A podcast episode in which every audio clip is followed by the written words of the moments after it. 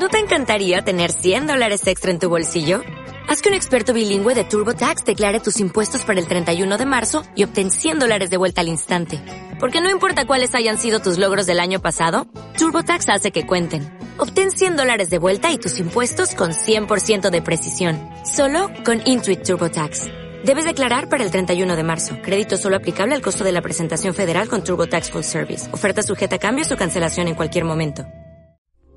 Esta es una producción de Grupo Fórmula. Encuentra más contenido como este en radioformula.mx. Desde la tarde con 31 minutos. ¿Qué tal? Muy buenas tardes. Los saludos. Soy Eduardo Ruiz Gili. Aquí en Grupo Fórmula, radio, televisión, internet y redes sociales. Yo desde la ciudad de Cuernavaca y allá en la Ciudad de México. Mónica Uribe. Hola, muy buenas tardes. El recién aliviado Joaquín Ortiz de Chavarría. Hola Eduardo, ¿qué tal? Buenas tardes, buenas tardes a todos. Nos da mucho gusto verte y tenerte de nuevo con nosotros, Joaquín. Hijos, es una maravilla volver a estar al aire, Eduardo. Qué bueno. Bernardino Esparza. Muy buenas tardes a todos ustedes. Y Juan Key. ¿Qué tal? Buenas tardes a todos. Buenas tardes, Eduardo. ¿Cómo se portan? ¿Todo bien? Hasta ahorita sí. Bueno, cautela, por favor. Cautela. no hacer locuras, Joaquín. No, no, estoy aquí guardado en paz. Pues sí, nada más que te fuiste a una reunión de negocios fuera de la ciudad y, y ya vimos lo que pasa, ¿verdad? No, ya sabes, después de que pasas por el COVID y te sientes tan mal, entiendes perfectamente que todo el mundo nos tenemos que cuidar, punto, no hay otra. Lo que, lo que, lo que hablaba yo ayer con mi hermana Joe es que la gente cree que no le va a tocar a ella. Es correcto. La persona dice, a mí no me va a pasar nada. Y, y, se, y así como tú, se echan el tiro y, ay, no te puedes mover del dolor de articulaciones, te quedas tirado en tu cama, este, vaya, sí es, es algo muy serio y después pasan muchos días después de que sales negativo para volver a sentirte un poco mejor de como te decías antes de, de haber sido contagiado por COVID. ¿Qué le dirías a la gente que nos escucha ahorita que también cree que no le va a pasar nada como alguien que yo conozco, Joaquín? Primero que lo tome muy en serio.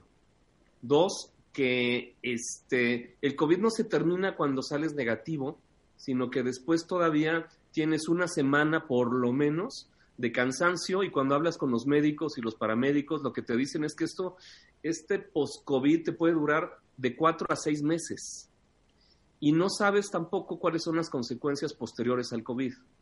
Entonces, si lo puedes evitar, si te puedes quedar en tu casa, usar cubrebocas, distanciamiento, todo lo que se está diciendo, hay que hacerlo. Bien, así debe ser. Bueno, nos, nos da felicidad verte aquí de nuevo, la verdad. Gracias, seguro. ¿no?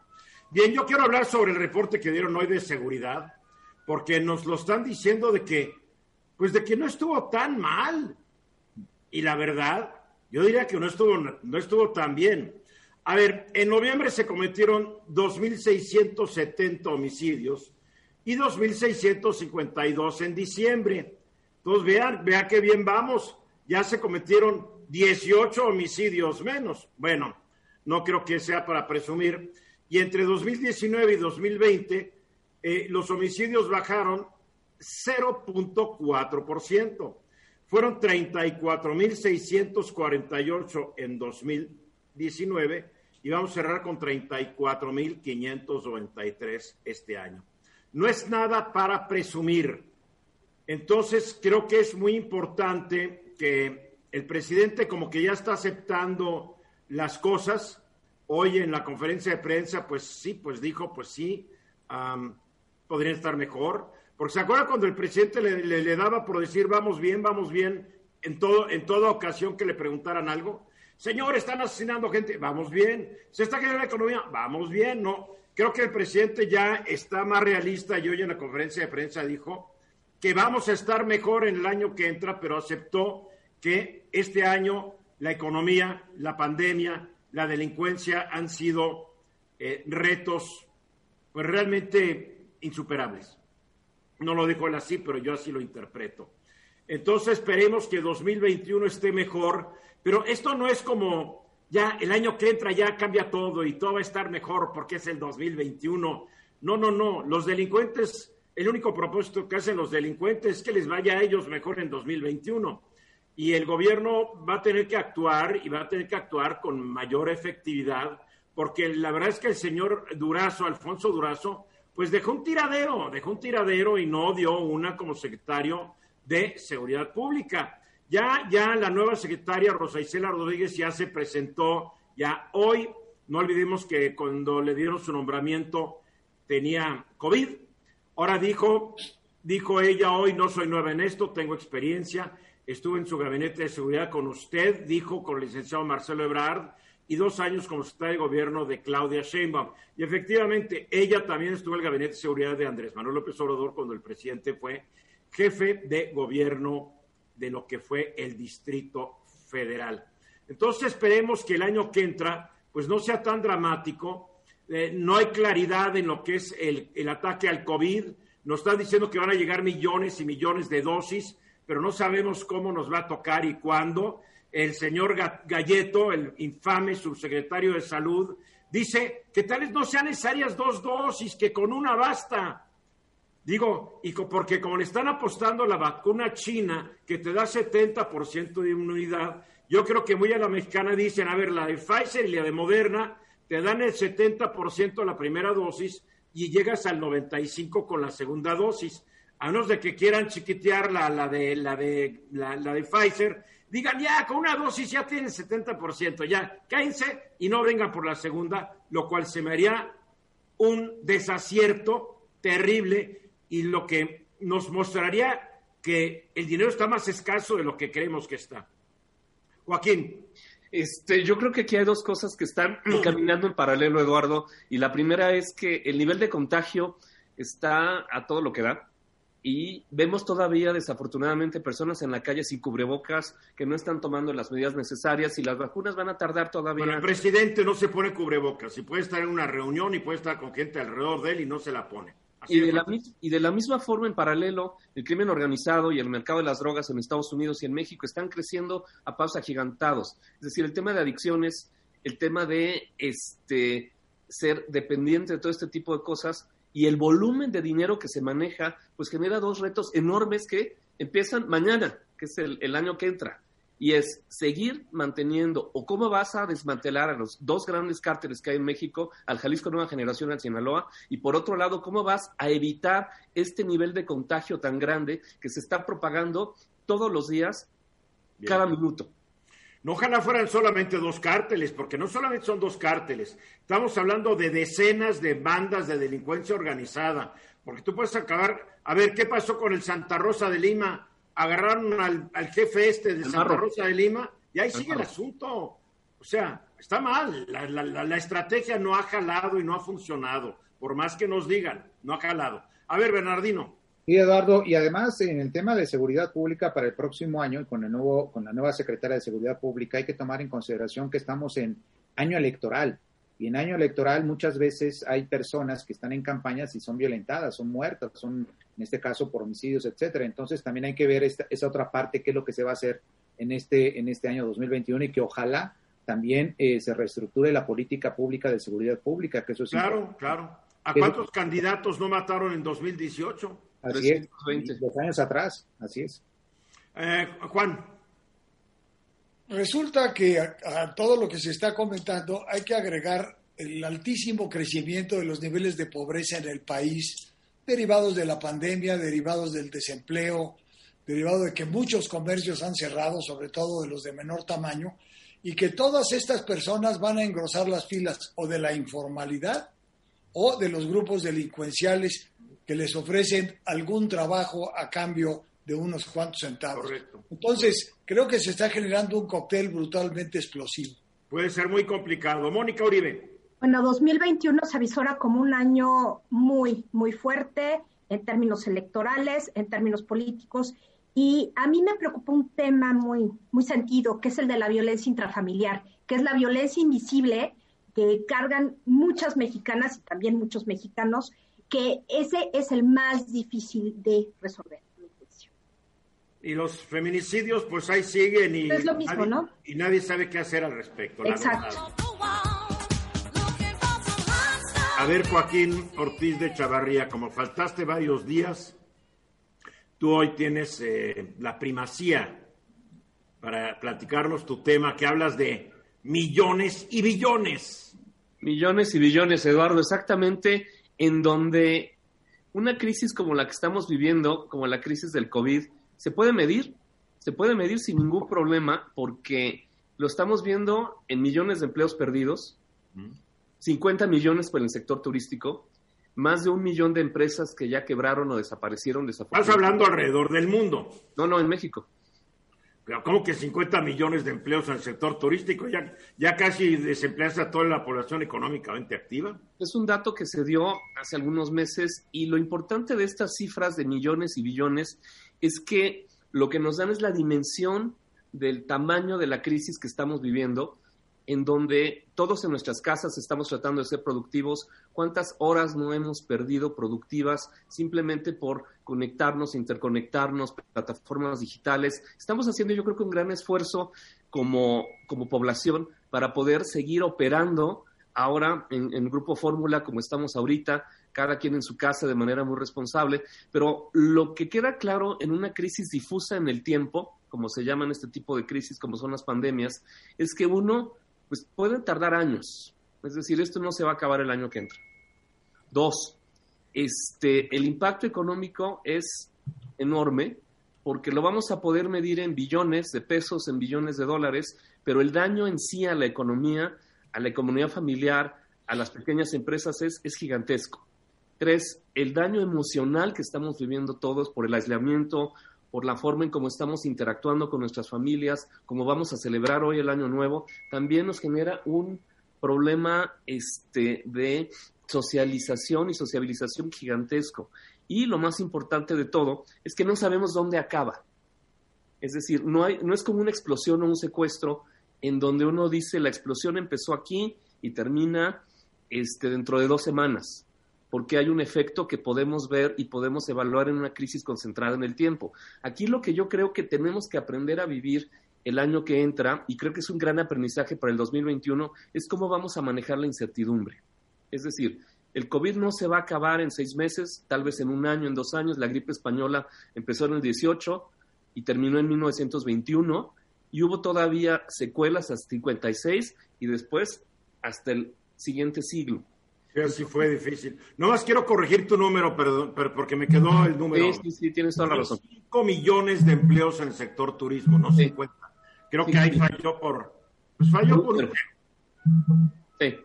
Entonces, este, para, para efectos prácticos, el, el golpe a, a, quienes somos, eh, por ejemplo, este, consultores independientes o el sector de la comunicación, pues ha sido también enorme.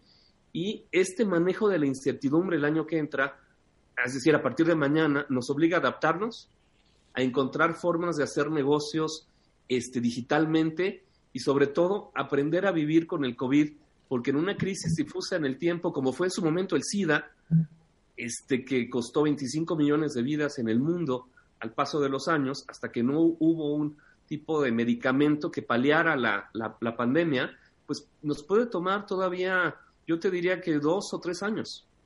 Entonces el COVID... La, la, la, gran diferencia del SIDA y el COVID es que el SIDA tiene que estar en el chacachaca y el COVID con respirar, mano. Entonces, eh, creo que esto es más grave que el SIDA. El problema del SIDA es que es un virus que muta tanto que no han podido lograr todavía una vacuna. Hay gente que está diciendo que con esta nueva tecnología del RNA mensajero tal vez se logre una vacuna contra, eh, contra el HIV. Vamos a ver, pero que el costo es cuantiosísimo y como tú dices, es a futuro. ¿Cuál es el costo de que los niños han perdido ya casi un año de clases? Porque por más que estén eh, en la red o enfrente de la tele o en el radio, la pérdida en calidad educativa va a tardar años en recuperarse y estamos hablando de una generación de niños y de jóvenes que van a salir truncos en sus estudios. Mónica dos cosas son muy importantes. Tener la conciencia histórica de lo que significa una pandemia. Creo que eso es algo que nos cuesta mucho trabajo dimensionar, que recurrentemente el ser humano y otras especies animales han sucumbido ante pandemias. Digo, tenemos la famosa peste negra, que fueron millones y millones y quedaron residuos durante siglos de esta peste negra.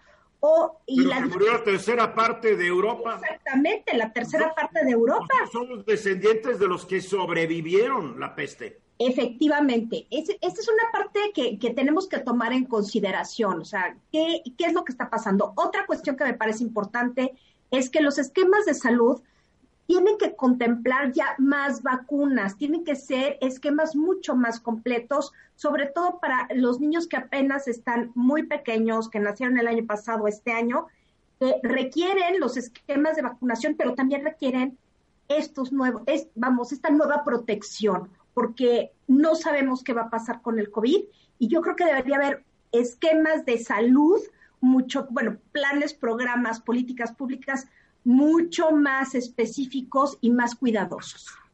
Bueno, digo, ya nos anunciaron que los productos eh, para oncología van a llegar en el primer trimestre del año que entra. Ya se murieron cuántos niños. Para que vean cómo ha fallado el sistema. Así, Juan. Yo creo que vale la pena destacar en relación a lo que decía Joaquín del sector turismo. México hasta fines del 2018 era el sexto país más visitado del mundo. Esto significaba una actividad comercial brutal, significaba una ocupación hotelera y una ocupación en todos los destinos altísima. Desgraciadamente, al caerse esto, hoy sobran instalaciones, falta dinero para mantenerlas, no hay dinero para sostener la infraestructura. Por supuesto, la pobreza que se está generando en esas poblaciones es brutal y no parece que vaya a haber una pronta recuperación de ese sector y probablemente de ningún otro. La aviación se cayó como nunca. La aviación y el turismo están calculando que hasta 2023 empezarán a tener niveles del 2018. Así de fácil. O sea, es terrible. La, eh, esta pandemia ha sido devastadora, hay que decirlo y, va a dejar secuelas, como ya se, lo han dicho ustedes, no durante años, durante décadas. ¿Qué pasa con un niño que hoy tiene 12 años? Cuando tenga 22 va a traer el lastre de una mala educación en un mundo que va a ser todavía más competitivo. O sea, esto es muy grave, ¿eh? Bernardino. Sí, efectivamente es un tema preocupante ese derecho a la educación, Eduardo. Desafortunadamente ahorita están así las cosas. Los niños están recibiendo información por televisión y no sé si la Secretaría de Educación Pública tenga algún otro plan que tenga que adaptarlo inmediatamente por una razón, porque lo de la pandemia... no tiene, lo han anunciado que van a tratar de, de, ampliar la cobertura vía Internet, Internet gratuita. Sí, pero, pero que sea más estimulante, es a lo que yo me refiero, Eduardo, no ampliarla simplemente, sino también que tenga mejor penetración para la información de los niños, la puedan captar. Te lo digo yo porque mucho en universidades durante esta pandemia que he dado clases, alumnos míos apagaban la cámara y no sabía si estaban ahí o no presentes, ¿no? No les puedes exigir tampoco que estén Así como yo lo estoy haciendo para no escuchar. Como tú justamente lo estás haciendo, Eduardo, no sé si... Para ignorarnos, Eduardo. Ignorarnos, ¿no? Pero eh, cosas de esas, y es muy complejo, muy difícil muchas veces tomar en consideración estas características, ¿no, Eduardo? Eh, eh, en, ese intercambio de apagones, espero que no se esté yendo de la luz allá, no, pero, ya se fue, que ya se fue ¿no? con el con el con el alumno y es otro gran problema en esa parte. Yo creo que hay que ir adaptando más estas cuestiones. Ya se nos fue Juan, yo creo que él dijo... Juan, yo creo que es uno de ellos. Ya me aburrieron y se fue. Al alumno. Con permiso. A ver, Joaquín. Yo, yo recuperaría tres cosas, Eduardo. Uno es el tomar conciencia de la gravedad de la situación en la que estamos.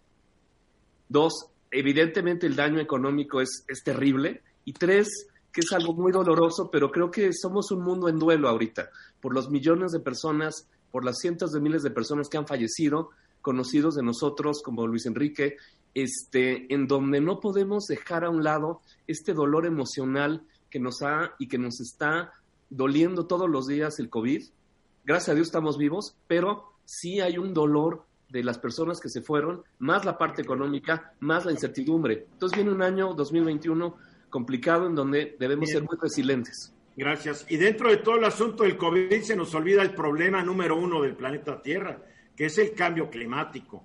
Y que parece que ningún gobierno de Latinoamérica, voy a decir del Bravo para abajo, tiene la menor idea de lo que quieren hacer. ¿eh?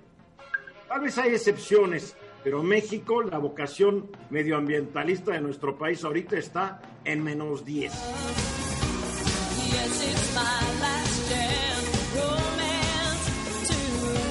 de regreso exactamente un minuto después de la hora. Eh, se aprobó ya el aborto en Argentina. Después de un rato que no, que se había votado en contra, ya por fin se legalizó eh, el derecho de las mujeres a decidir lo que quieran con su cuerpo en Argentina. Las reacciones de otros presidentes latinoamericanos ha sido diversa. El señor Bolsonaro, que es un fascista y casi un neonazi, dijo que no, que en Brasil jamás tendrán las mujeres ese derecho. Y al ser interrogado respecto a México, nuestro presidente López Obrador, pues adoptó la posición que ha tomado desde hace décadas, que el pueblo decida, que el pueblo decida. Casi como diciendo, vamos a someter una consulta popular. Bueno, yo soy de la idea que los derechos humanos no se someten a consultas populares, eh, pero parece que el presidente, como él no quiere, porque él no quiere que esto se generalice, pues dice consulta popular, a ver si no resulta ser una encuesta tan chafa como las que ha estado haciendo Mario Delgado para colocar candidatos a las gobernaturas ahí por Morena, ¿no? A ver, Bernardino, pues justamente lo que acabas de comentar, Eduardo, Argentina ya lo aprobó, es eh, muchos años a través de esta lucha, ese derecho, ese ejercicio de los derechos sexuales, por supuesto, y reproductivos de las mujeres, que eso es un derecho fundamental, un derecho humano en principio, ¿no? Eh, el presidente de la República, como bien lo comentabas, eh, pues dice eso que lo decidan en su momento en una consulta ciudadana o consulta popular. Eh, hay que recordar que en principio, por derecho constitucional, por el aspecto constitucional, por la Constitución, no se pueden restringir ningún derecho, es decir, no se puede ni siquiera consultar la restricción de este derecho. Correcto, no es, no es tema de consulta popular. No es tema de consulta popular. Eh, eso creo que es importantísimo señalarlo porque está en la Constitución, está en el artículo 35 constitucional. En, la, en este año se debatió mucho lo de la consulta a los expresidentes de la República, ¿no? Que bueno, pues eh, eh, es otro tema en esa, en esa parte que ya lo hemos discutido mucho, pero en la parte ya muy personal en este, en este sentido de las mujeres, ese ejercicio que tienen de los derechos sexuales, pues obviamente no se pueden consultar de acuerdo a la Constitución. Y no solamente la Constitución, Eduardo, también los tratados internacionales a los que México está adscrito a ellos en materia de derechos humanos también lo señalan. Entonces, en consecuencia, eh, es un elemento que no puede ser a consulta popular en un momento determinado. Sin Pero ¿por qué entonces el presidente dice que tiene que ser una consulta? Y, voy a citar, es un tema a consultar y que deben decidir libremente las mujeres. Aquí hay una contradicción porque ¿para qué lo consultas si las mujeres deben decidir libremente? No hay ninguna limitación para que se manifiesten. ¿Qué tiene que ver el derecho de abortar con el derecho de manifestación? No, de participar. Dijo el presidente, siempre he sostenido que se consulte a los ciudadanos, que no se imponga nada y todo sea de acuerdo a la decisión mayoritaria de las personas, y en este caso de las mujeres. Oye, pues también ya que el presidente dice que un derecho humano se puede ah, consultar contraviniendo el artículo 35 constitucional. ¿Por qué no nos preguntan ante una consulta si estamos de acuerdo con los impuestos que nos cobran? Sí, que eso, de eso también la Constitución dice que no se puede preguntar, ¿no? Pero como dices tú, finalmente se podría hacer. Aquí, aquí, el tema es ese en particular, Eduardo, que no se pueden consultar derechos, sigo insistiendo, en el ejercicio de los derechos sexuales. Ahora, en el tema del aborto en nuestro país ha tenido mucha lucha durante muchos años respecto a ello, en donde se penaliza y no se penaliza en muchos estados. En la Ciudad de México no se penaliza ya el aborto, por ejemplo. Oaxaca, donde tengo entendido, tampoco se hace. Eh, y en algunos otros casos se puede hacer por violación, inclusive por peligro de la madre. En otros casos se van al bote, que es terrible. En otros casos se van al bote, ¿no? Finalmente. Entonces, yo creo que es una lucha de hace muchos años que se ha ejercido en torno a ello y que no se puede restringir en ningún momento, y menos por una consulta popular que se someta a consideración, porque Además, también, acuérdate que tendría que pasar por todo el recoveto legal en el término de la Suprema Corte de Justicia de la Nación. En su momento determinado, si va a decir que es de interés nacional o no de interés nacional esta, esta pregunta. Entonces, creo que es un tema que no se debe de consultar, está en la Constitución y está en los tratados internacionales. Juan. A mí me parece este, que obviamente no se debe de consultar, es absurdo. Sin embargo, yo creo que el gobierno durante décadas o siglos no ha querido entrar en conflicto con la Iglesia en un país mayoritariamente católico, donde la Iglesia eh, califica como un delito, eh, un pecado mortal, el llevar a cabo este tipo de actos por parte de las mujeres. El Papa Francisco se acaba de referir al aborto hace unos días, ¿no, Mónica? la posición de las iglesias en general siempre va a ser contraria al aborto porque es en contra del derecho a la vida. Ahora, el tema principal por relación a la iglesia. La iglesia, las iglesias, los grupos religiosos tienen todo el derecho de avanzar su agenda, pero también existen los derechos reproductivos y los derechos humanos. Entonces hay que buscar un equilibrio y ahí yo creo que la fórmula Giscard d'Estaing es la que debe operar en un Estado laico. Giscard d'Estaing, cuando el Papa Juan Pablo II, este fue presidente francés en los 80s, 90s, 80s, perdón, este, el Papa estuvo insistiéndole en que no, que no se puede hacer, que no se puede hacer legal el aborto en Francia, y Giscard dijo, bueno, yo soy presidente de un país laico, yo en conciencia no estoy a favor del aborto ni de su legalización, pero yo soy presidente de un país plural y laico. No tengo opción y mis, mis convicciones personales son mías y me las tengo que guardar. ¿Por qué? Porque a lo mejor es un mal menor. El fenómeno existe, no hay forma de controlarlo y no puedes meter a la cárcel a una mujer por un aborto espontáneo como ha sucedido tantas veces en Querétaro y en Ni por un aborto decidido, tampoco. Un aborto inducido, Mónica, por favor. No, tampoco, pero lo que se me hace peor es cuando se le supone a la mujer que se provocó un, aborto y no lo hizo y terminan en la cárcel. Eso no es justo. Ya. A mí me ¿Querías añadir algo, Juan? Bueno, yo lo único que quería concluir era que el gobierno me parece que nunca ha querido entrar en conflicto con las iglesias por ese tema y finalmente deja que las cosas sucedan como muchos otros temas en este país, ¿no? A ver si algún día se corrigen solitos. Joaquín. Mm, este, yo creo que el, tema del aborto para agenda pública y para una controversia desde el punto de vista de comunicación siempre va a ser un, un tema vigente. Lo que no se puede aceptar es la realidad que está sucediendo en donde el riesgo de la ilegalidad y de la mujer que tiene que recurrir a, métodos normalmente o infrahumanos, pues la realidad está ahí. Entonces, la controversia comunicacional es muy atractiva incluso políticamente, pero hay una realidad que, como sucede en Argentina, tiene que imponerse ante los hechos y ante esos hechos, pues las cosas son como son, independientemente de la ideología. gubernamental que ante el problema del consumo de las drogas. Exactamente voltear como el avestruz, meter la cabecita en la arena y esperar que el problema se vaya. No se vaya. Ya está. no se nunca. ¿No? Posible. ¿Qué va a pasar, Bernardino? Pues mira, Eduardo, no sé si vaya a pasar la, consulta. el hecho es que eh, si se llega a hacer sería en el mes de agosto, ¿no? De este año, el próximo año y se tendría que dar un presupuesto también para esa. Pero no puede haber consulta, consultar un derecho humano. No se puede, Eduardo, de acuerdo a la Constitución, no se puede. También lo decíamos, acuérdate mucho de los expresidentes, de la consulta en su momento por el... por eso le cambiaron el nombre los ministros sí, que no había un debido proceso, que no había presunción de inocencia respecto a ello, etcétera. Sin embargo, se hizo esa consulta, pues bueno, se aprobó, todavía no se ha hecho. Nunca se va a hacer, acuérdense de mí, nunca se va a no, No, Eduardo, además la mayoría de los estados, pues por muchas razones, inclusive ahorita hablaba Mónica, el, aborto imprudencial, por ejemplo, una mujer que carga algo, por ejemplo, en un momento, eh, pues es imprudente, eh, quizás en su, el aborto, ¿no? Y que, que aborte, se dice que en 29 estados de la República Mexicana ya está aprobado, por ejemplo, esta característica del aborto. Eh, esto eh, creo que es importante entenderlo en ese sentido, porque si no, al final del día estás violentando, creo yo, los derechos sexuales y reproductivos de las mujeres en esta parte, ¿no? Eh, Oye, hablando de la iglesia, ¿alguien le puede callar la boca a Juan Sandoval Iñiguez, el arzobispo emérito de Guadalajara? Porque ahora lo que dice este señor es con, con un té de guayaba se combate el COVID. ¿Eh? Digo, el daño que este hombre le hace al país, y parece que no hay fuerza divina y celestial que le pueda cerrar el hocico a Juan Sandoval. Lo que dijo hace un par de días es terrible, que el COVID es un invento y que se quita con un té de guayaba. Un imbécil.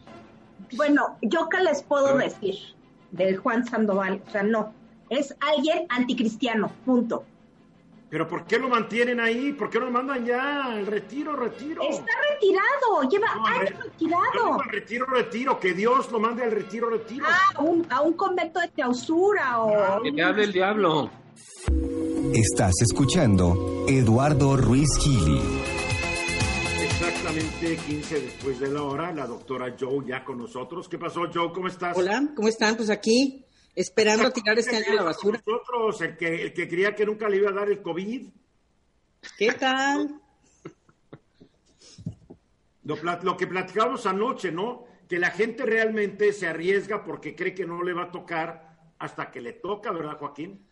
y te toca cuando menos te lo esperas, incluso con cuidados, incluso con ciertas precauciones, y el día que te da el primer golpe el COVID, te deja tirado en, tu cama sin poder moverte del cansancio, la fatiga y todos los síntomas que, trae esto, ¿no?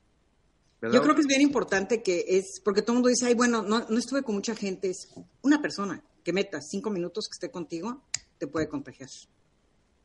¿Cinco minutos? sí, si tú echas, hay un estudio que dice que tú echas, cuando estás hablando con una persona a un metro, dos metros, sin cubrebocas, tú echas 200 virus por minuto.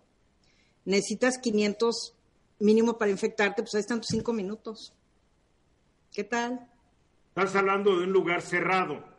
Un lugar abierto al aire libre, tienes más chances. Más chance, pero mantengan más distancia, porque esto del, del del metro y medio, dos metros, es muy poco. Si tú estornudas, sale a tres, cuatro metros tu estornudo, si no traes cubreboca. A ver, lo de las vacunas, a mí me tiene un poco preocupado porque el doctor Galleta ayer dijo de que tal vez con una dosis basta, pero no sé si estaba hablando de la vacuna de Cancino, la vacuna china, o estaba hablando de no más darle una dosis de la de la de Pfizer a la gente y diciendo, bueno, con una dosis quedan inmunes eh, al 70%, que es lo mismo que te da la de Cancino. Podría ser una, una, una forma, ¿no? Pues mira, déjame decirte, tú cuando entras en un acuerdo para comprar una vacuna, tú estás accediendo a los términos en cómo se debe de usar esa vacuna. Tú no decides cuántas dosis das. Si tú estás comprando, tú estás Pfizer y cualquier compañía de vacunas te dicen, esto es como tú debes de dar las vacunas. Pfizer Dice, estas son dos vacunas. La dosis de vacuna de COVID es dos dosis con 21 días de separación. Punto. Entonces, aquí, el gobierno mexicano no tiene la autoridad ni la independencia de decir, no, pero es que mira, tengo un millón de dosis y en vez de que alcance para 500 mil personas, va a alcanzar para un millón. Entonces, si la gente se enferma, ¿a quién demandas? ¿A Pfizer o al gobierno? Obvio al gobierno. Es que por, e, por, eso Pfizer te hace firmar todas estas cosas cuando tú compras vacunas. Sí, pero en México si al gobierno no va a pasar gran cosa, eh, te lo quiero decir. Yo, yo no creo que, que, eso es una manera de hacer las cosas, porque por sí no hay, no hay suficientes vacunas. O sea, el, la vacuna de COVID, una cosa es tener vacunas y otra cosa es vacunar, dos cosas muy diferentes. Y este es un proyecto de vacunación, es el más grande de la historia de la humanidad. Si tú rompes cualquier cadena, abastecimiento, producción, frío, de cómo llega, a quién tú adiestras para ponerlas, esto va a ser un desastre. Si, si, no le están diciendo a la gente, ok, esto es como tú tienes que hacerlo, cancino con cancino, Pfizer con Pfizer, tú no puedes mezclar vacunas. Bueno, en Estados Unidos no sé en qué ciudad se echaron a perder 500 vacunas. Y lo hicieron, sí, una enfermera que lo hizo a propósito, a propósito. ¿Es a propósito? Sí, lo, hizo a propósito. Ya la corrieron, pero pues es criminal, ya sabes. Aquí a veces los antivacunas son muy radicales. Ah, ¿esta era una enfermera antivacunas? Pues me imagino que sí, porque ¿qué, ganas tú con tú decidir que 500 personas ese día no van a recibir la vacuna que necesitan? Gente que vive en un asilo, que vive en una casa hogar, tú no tienes el derecho a hacer eso. Claro que no fin. Bueno, entonces, ¿cómo vieron lo de las vacunas? Porque por más que hablamos del tema, la gente sigue muy confusa. Pues mira, porque no hay nada claro que nos, no, no, no nos están dando un camino claro. O sea, tú, tú tienes que tener, ok, el, van a llegar tantas para tal población y esta es la población que le toca. Aquí generalmente es muy claro, o sea, si todo el mundo tiene teléfonos móviles con aplicaciones, se arregla todo. Este, yo no veo ninguna campaña que diga, de tal día a tal día va a haber tantas vacunas en tal centro de salud, porque los centros de salud no tienen los refrigeradores. ¿Dónde están los refrigeradores? ¿Quién los tiene? ¿Quién tiene los congeladores? Nadie sabe. ¿Alguien sabe? Yo no sé. Sí, Joaquín, ¿tú sabes? Este no, pero yo, yo la, pregunta que le, que le quería hacer a la doctora es la viabilidad. la viabilidad en el tiempo de poder lograr este gran proyecto de vacunación global en donde estamos ahorita, porque se ve como un reto gigantesco. Sí lo es. Mira, al paso, al paso que todo mundo va, esto va a durar años. O sea, cuando acaben de vacunar a la población van a tener que empezar a revacunarla. Claro, porque esto no va a ser una sola vacuna. Y tienes que pensar, ok, en mutaciones. Todos los virus mutan, para empezar. Y, este virus del COVID muta a una velocidad, una décima parte de lo que muta, por ejemplo, el virus de la influenza. Entonces, no porque mute quiere decir que, va a ser peor o mejor. Ahora, claro, esta, esta B.1.17 que viene de Inglaterra es más transmisible, pero no quiere decir que es más letal. O sea, es más transmisible porque en vez de las de los 100 virus por minuto, ahora pueden ser 50 virus por minuto? Porque cambiaron como 17 secuencias en el genoma y que lo hace que se pueda pegar más fácil. Pero vuelvo a lo mismo, no quiere decir que todo el mundo tiene que salir corriendo. Si, si todos seguimos las medidas sanitarias que debemos de seguir, no tiene por qué darte. Ahora, yo asumo que ya está en todos lados. Si hay aviones a manos llenas y veniendo de Inglaterra, de Estados Unidos, lo están dejando entrar con los brazos abiertos a todos lados, no tengo por qué no creer que aquí ya está. Que está en todos lados. México ya está, seguramente. Claro, o sea, yo creo que hay que asumirlo. Los de Londres han llegado sin ningún problema y la gente entra a México sin ningún problema. Sí, pues sí, ya tienes Cancún y todos estos lugares llenos. Yo, yo, yo creo que, que en lugar de preocuparnos por mutaciones, hay que preocuparnos cómo no nos vamos a contagiar en nuestras comunidades, en nuestras familias, que es, que es donde más te contagias, en tu casa. O sea, hay que hacer lo que tenemos que hacer. O sea, mientras que la vacuna nos la dan o no nos la dan, o si la vacuna sirve o no sirve, porque yo sigo insistiendo, los chinos no han publicado los estudios de su tercera fase. Faltan eso, sí. Los rusos tampoco. Pero ya en Bolivia y en, y en Venezuela viva la vacuna rusa, o es lógico. Pero aquí ya nos dijeron que van a llegar millones de vacunas Cancino de China, que como tú ayer me dijiste, puede ser muy buena, pero no conocemos los resultados finales. Yo, yo creo que, que, con todo esto es muy claro que no ha habido transparencia, no ha habido veracidad en lo que nos han dicho, no ha habido un camino. O sea, es como que, a ver qué hacen ustedes y nosotros nomás les vamos a decir la mitad de lo que les queremos decir. Porque hoy el eh, presidente López Obrador dijo, va a pedir que ya sea más preciso el plan, cuando hace dos semanas supuestamente nos dieron el plan, que bueno, ese plan es para reírse, es una presentación en PowerPoint. parece que el presidente ya también dijo, oigan, denme un plan, ¿no? Pero eh, piensen esto, o sea, todo el mundo sabía que iba a haber una vacuna tarde o temprano y más temprano que tarde. O sea, hemos tenido un año para, para trazar un, mapa, una carretera para cómo hacer esto. Ahora, olvídate de los que están enfermos, olvídate de los que se van a enfermar. ¿Qué vas a hacer con un sistema de salud que ya está fracturado, agotado, con los supervivientes? 25 a 50% de los supervivientes, según un estudio, tienen por lo menos un síntoma que les va a perdurar más de un mes. ¿Qué vas a hacer con pacientes crónicos que no han ido con sus médicos y están totalmente desbalanceados. ¿Qué vas a hacer con niños que no tienen vacunas? ¿Qué vas a hacer con gente que todo mundo, mucha gente que tiene COVID? Y aunque no tengamos COVID, tenemos problemas de salud mental. O sea, esto no más son las vacunas, estas son todas las cicatrices del 2020 que están muy abiertas. ¿Qué se va a hacer? ¿Qué van a hacer para tener servicio de salud mental que sea accesible? Todos los médicos, todo el sistema de salud está agotado y cuando tú estás en un agotamiento, tienes el, famoso burnout y ya no puedes. ¿Qué van a hacer con, todos los que vengan después de Navidad y de Año Nuevo?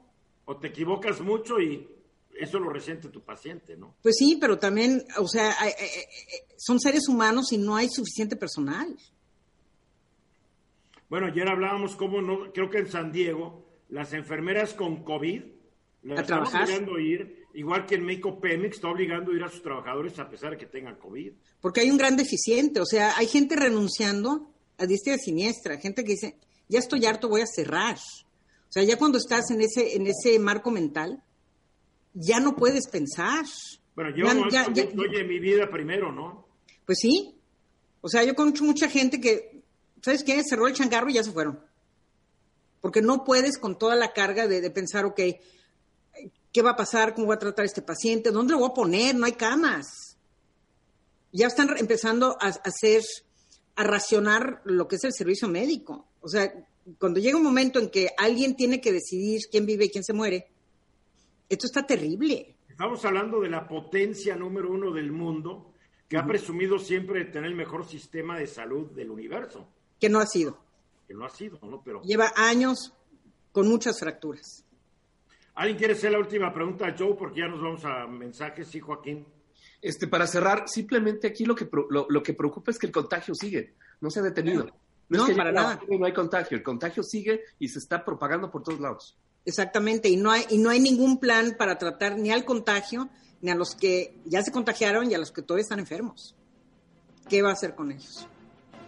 Una, una moraleja, 30 segundos para... Moraleja, quédense en su casa hoy en la noche. Pónganse, o sea, más vale pasar solos una noche buena que estar en un velorio toda la noche y, perder a alguien el resto de tu vida.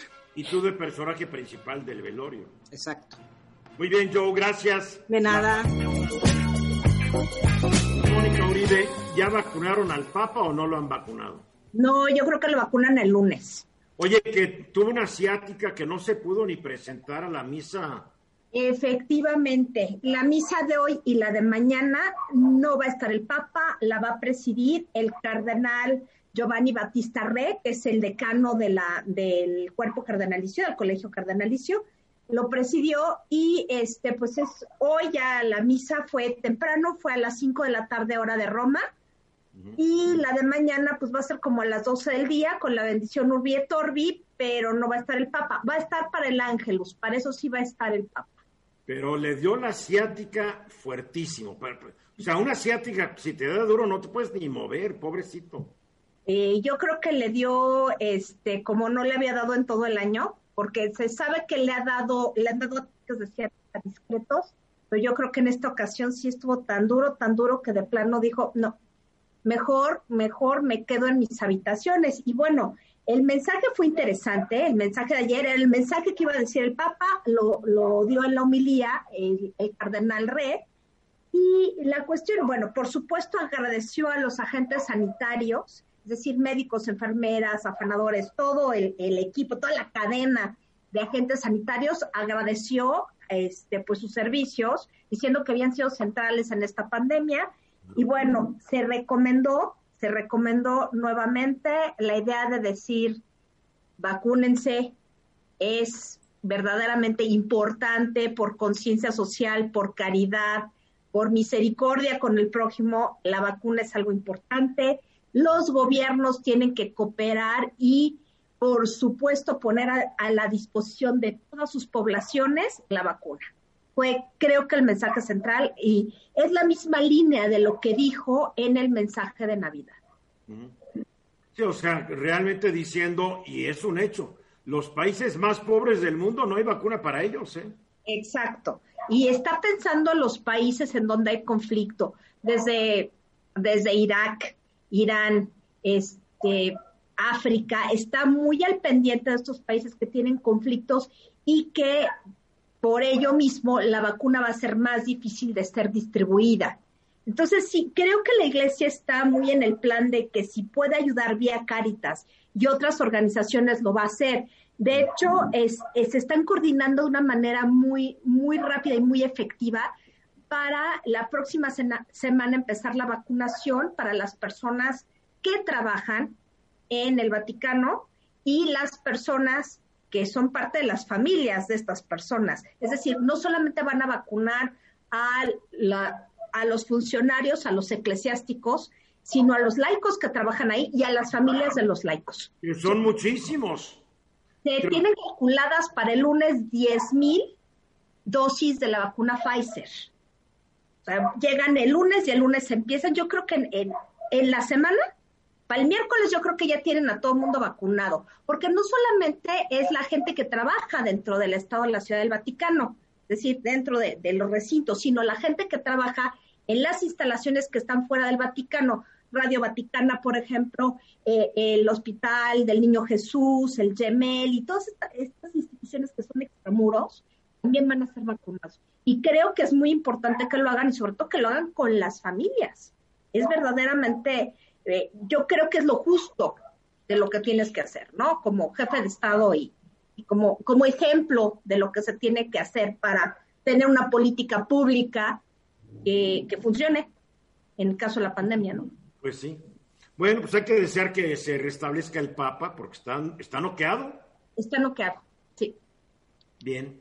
Ah, mi querido Juan Cay, ¿qué nos deja este año en el aspecto urbano? Porque todo está afectado y lo urbano está afectado. Por supuesto, por supuesto. Vale la pena señalar varias cosas. La primera es que el trabajo a distancia, que ha permitido un, un avance brutal de la tecnología que no nos imaginábamos hace un año, ¿qué es lo que ha provocado? Bueno, obviamente que se abandonen los edificios de oficinas, hay un impacto en el mercado inmobiliario brutal que difícilmente se va a recuperar porque esta tecnología definitivamente llegó para quedarse. Porque muchas empresas ya decidieron que no regresan a las oficinas. Todo el mundo va a trabajar a distancia. Es correcto. Entonces, hay la necesidad de empezar a pensar qué hacer con tantos edificios, con tantos espacios de oficinas que no van a volver a ocuparse para tal fin y que tendrán que reutilizarse de alguna otra manera. Bueno, para empezar van a tener que bajar los precios, ¿no? Bueno, el mercado inmobiliario está de capa caída. Obviamente hay una sobreoferta de espacios y no hay demanda. Entonces, pero, los dueños, ¿sabes? Creen que sí hay sobre creen que hay sobredemanda y siguen pidiendo lo mismo. Sí, este, pero el mercado finalmente los va poniendo en su lugar y les va demostrando que si hay alguien que los ofrezca algo, es mejor que lo tomen o se queden con el edificio durante años. La educación a distancia está trayendo una consecuencia similar. No sé si la educación sea mejor o peor a la que, la que estábamos acostumbrados, pero hay un hecho que es real. Esto también llegó para quedarse, sobre todo en la educación superior y en todo lo que tiene que ver con diplomados, maestrías y doctorados. Esto creo que definitivamente ya no hay marcha para atrás. Ahora, esto trae algunos aspectos positivos como son, por ejemplo, la disminución de viajes persona a día. Lo notamos en la ciudad, aunque hay mucha gente necia que sigue saliendo, no sabemos a qué. La realidad es que está disminuyendo drásticamente el tránsito en las horas pico y estas tenderán a desaparecer con el tiempo. Al disminuir los viajes, disminuye el consumo de combustibles, disminuye el uso del automóvil y se van generando nuevos medios de movilidad. Hablábamos en alguno de los programas de las ciudades de 15 minutos. Las ciudades tienen que repensarse, tienen que replantearse. La gente hoy busca caminar más, viajar menos en autotransporte y utilizar más la bicicleta. En algunas ciudades en el mundo, algunas vialidades se están transformando en parques lineales donde haya espacios para caminar, para correr y para la bicicleta. Bueno, en la Ciudad de México se anunció que se va a extender la red de ciclovías, creo que como 60 kilómetros más. Sí, y lo, lo interesante de esto al final es que hay una reducción drástica en el consumo de combustibles y de emisiones a la atmósfera. Ahora, hay aspectos negativos derivados de todo esto. Ya se comentó por parte de Joaquín, el aislamiento social tiene un impacto brutal en la niñez y hay un aumento en el gasto familiar por, por consumo de energía eléctrica y de Internet que es muy, muy importante. Pero ya se aprobó la ley que a la gente que trabaja en casa, las empresas les van a tener que pagar, no sabemos cómo, eh, la energía eléctrica y el, la tarifa de Internet. Yo creo que también les deberían pagar los metros cuadrados que dediquen al negocio para la renta, ¿no? Pues de alguna, Oye, en Estados Unidos te, te permiten deducir los metros cuadrados que estés usando para tu negocio en tu casa y lo deduces como un gasto. Ojalá se pueda hacer aquí. Seguramente para allá vamos. Ahora, hay una drástica reducción del consumismo y hay un cambio de hábitos de compra brutal. ¿Cómo? Si Joaquín hace rato dijo que cada vez que has regresado en el programa traes un saco diferente, ¿cómo y que no? Cada vez más elegante, Juan, qué bárbaro. ya los tenía. Ahora estoy esperando acabármelos. Miren, hay un hecho que es real. No te los vas a acabar nunca como las... Exacto, jamás. Bueno, entonces me verán estrenando cada programa. Hay un, hay un tema que es importante con la reducción del consumismo. Todo el pequeño comercio está quebrado. Y esto está generando una serie de espacios, de pequeños establecimientos que se rentaban, que eran la fuente de ingreso de muchas familias que eran propietarias de los inmuebles y que ahora difícilmente volverán a rentarlos para, para cualquier otro giro. Oye, esto es un cambio revolucionario. Es un por cambio- hay un centro comercial allá en Interlomas, el primer centro comercial de que se hizo en Interlomas, fracasó como centro comercial y lo que hicieron es que rentaron los locales como oficinas. Bien, se resolvió, pero ahora ni para eso, Juan. Bueno, desgraciadamente el cambio en lo urbano es definitivo.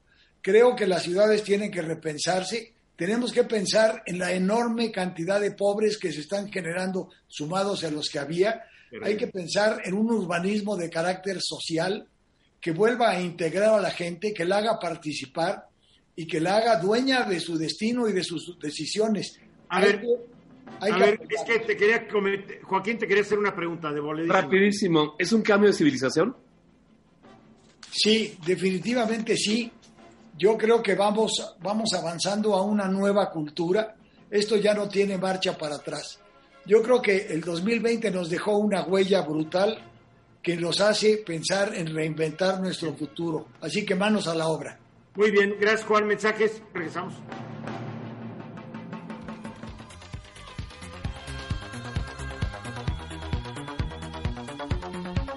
Regreso, faltan 13 minutos para que sea la hora. A ver, no entiendo tu tema, mi queridísimo Guillermo Hernández, buenas tardes. El Internet y el mundo, no me estás diciendo nada.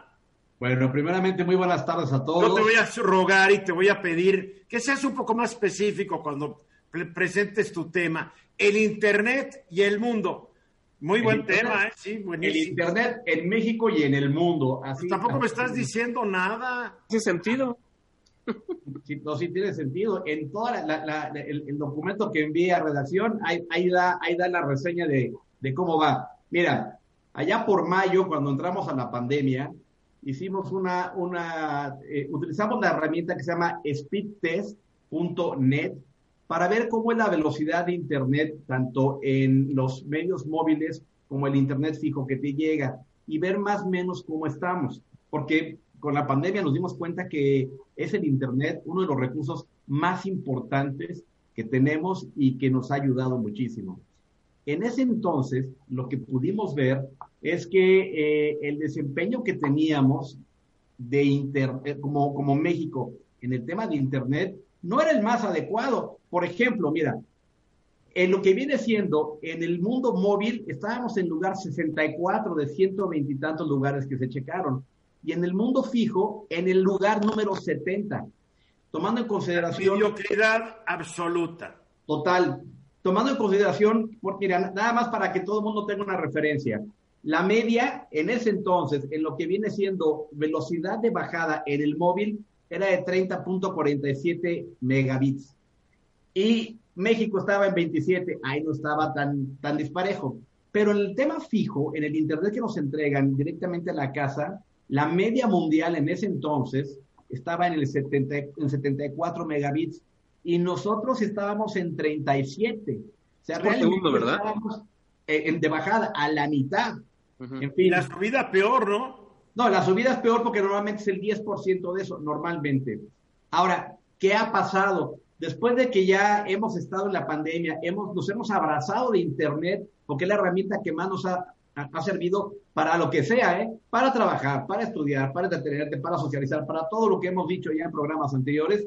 Resulta que a noviembre, con esta misma herramienta, está dando unos, unas posiciones distintas. Fíjate qué interesante. La media en el móvil subió casi un 50% a 45 megabits de bajada, ¿sí?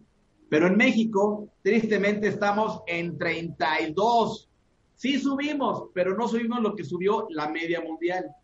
Y lo que viene siendo el Internet fijo, la media subió de 74 megabits a 90 y casi 92 megabits a nivel mundial.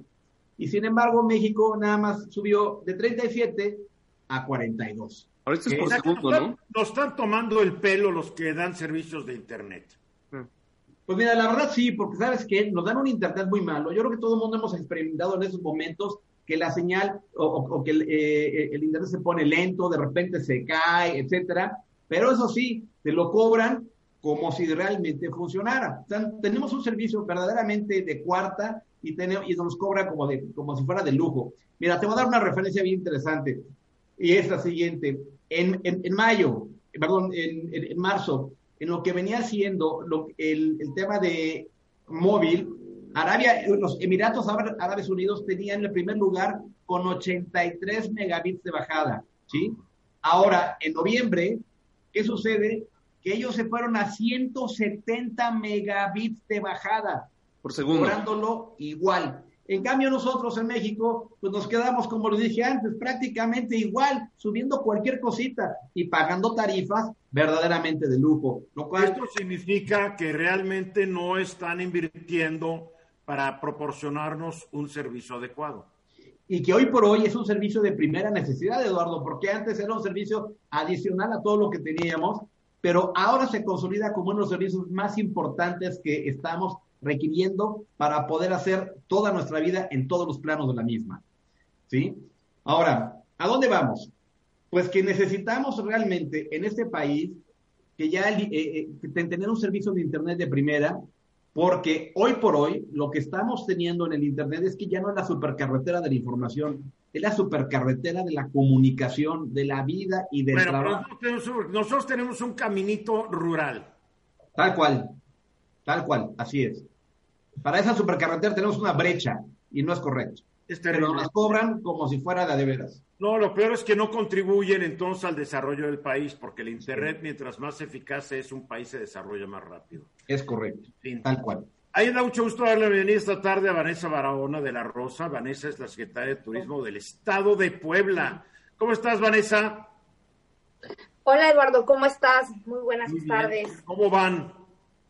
Un gusto saludarte a ti, a tu auditorio y bueno, en esta eh, pues en esta situación tan complicada, ¿no? En la que nos encontramos todos aquí en Puebla, bueno, pues eh, en el tema turístico, eh, este año nos pintó muy mal, obviamente como a todo el país. Este es un sector del que dependen muchas familias y bueno, estamos tratando de alzar la cara para que este 2021 podamos iniciarlo con nuevos bríos, expectativas y también eh, brindando herramientas a los prestadores de servicios que son quienes sacan adelante este sector, ¿no? Ahora, ustedes están igual que México en semáforo rojo, pero hay gente que tiene que viajar, hay gente, o sea, eh, Joaquín Ortiz hace un par de semanas tuvo que viajar y por más que quiso postergar su viaje no pudo. O sea, hay ciertos eventos, ciertas actividades y ciertos compromisos que uno tiene que viajar. Y en el caso de Puebla, yo sé que ustedes han, han capacitado, han profesionalizado el sector, eh, están siendo muy estrictos en lo que es la desinfección de los lugares y que se, y que se cumplan con todas las medidas más drásticas y estrictas para prevenir la, eh, que se esparza el COVID. Así es, Eduardo. Y bueno, nosotros seguimos en semáforo naranja. Ah, ok. sin embargo, eh, este último 28 de diciembre, el gobernador del estado ha implementado nuevas medidas de restricción social. Y eh, bueno, eh, como él dice, aunque no estemos prácticamente en color rojo, compórtense como si lo estuviéramos, porque estamos muy cerca de ustedes, de Ciudad de México, estamos muy cerca también de Veracruz y estamos en medio de una serie de estados que también se están defendiendo, como ustedes, como Ciudad de México, que de verdad están librando una gran batalla y bueno, hacemos frontera y tenemos que cuidarnos entre todos, ¿no? Y estas medidas, bueno, consisten en reducir en un 5% las actividades esenciales, es decir, a 20%.